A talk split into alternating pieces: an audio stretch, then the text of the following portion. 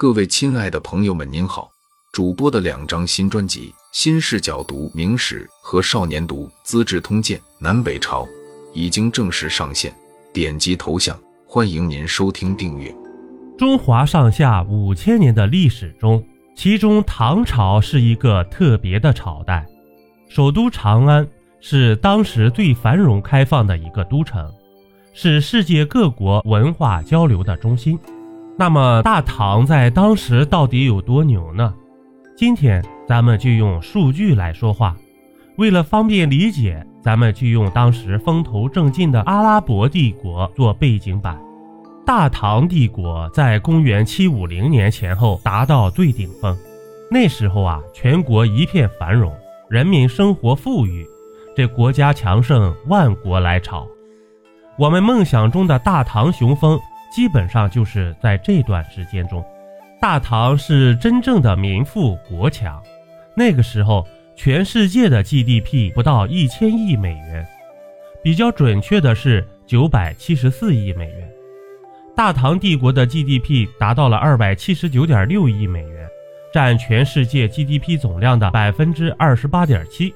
阿拉伯帝国也基本上在同一时期达到鼎盛，其 GDP 为一百八十三点三亿美元，占全世界 GDP 总量的百分之十八点八。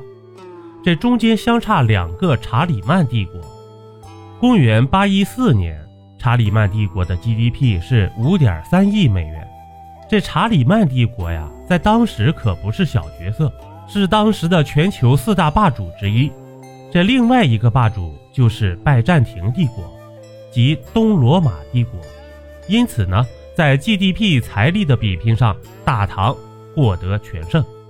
对于大唐的人口统计，有两种说法：一种是在通典记载中，公元755年全国人口是五千两百九十一万人，占当时世界人口的百分之二十四点六。当时的世界人口是二点一五亿。而在世界人口史中，估算唐朝人口为八千万，占世界总人口的百分之二十四点三九。我们按照最小值五千两百九十一万来比较，唐朝的京师长安是当时名副其实的国际大都市，是全世界人民的首都，心中向往的地方。仅仅长安就有人口大约八十万，虽然还达不到北宋汴京的百万人口。同时期的君士坦丁堡只有三十万人，就被誉为欧洲的中心了，而罗马更是只有五万人，巴黎呢只有可怜的二点五万人。唐朝的强盛在人口上的体现，除了庞大的数量外，还有吸引外来人口的方面，比如江南的扬州不但有新罗、日本的商人，还有大量波斯、阿拉伯的商船在扬州停留。而在朝中任官的外国人更是达到了三千余人，这在任何朝代都是不可想象的，充分体现了大唐的气度和自信。我们再看当时的阿拉伯帝国，在公元七五零年全盛时期的人口是三千四百万，占全世界人口的百分之十五点八，中间呢又相隔两个查理曼帝国的人口，这公元八一四年。查理曼帝国人口是一千两百五十万，因此无论是人口数量还是人口素质、人口流动上，大唐再次获得全胜。这唐朝极盛时的版图啊，并不是出现在开元盛世，而是唐高宗龙朔年间，经过唐太宗、唐高宗两代皇帝的大规模对外战争，当时中亚的绿洲地带受唐朝支配。其最大范围南至罗浮州，北扩玄阙州，西及安西州，东临歌舞州的辽阔疆域。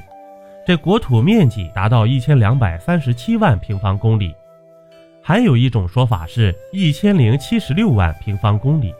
当时长安城西北的城门叫做开远门，去丝绸之路的商贾旅人和前往安西北庭都护府的军队都需要经过这里。因此，这里设置有一座里程碑。里程碑的碑文由唐代大书法家虞世南手书。这碑文的内容是：西去安西九千九百里，也就是告诉诸位远行的人，请不要担心，我们这里到大唐西疆只有九千九百里的路途啊，绝对没有一万里。这全程受大唐军队的保护，因此没有必要担心万里长征人未还了。邀您继续收听下集。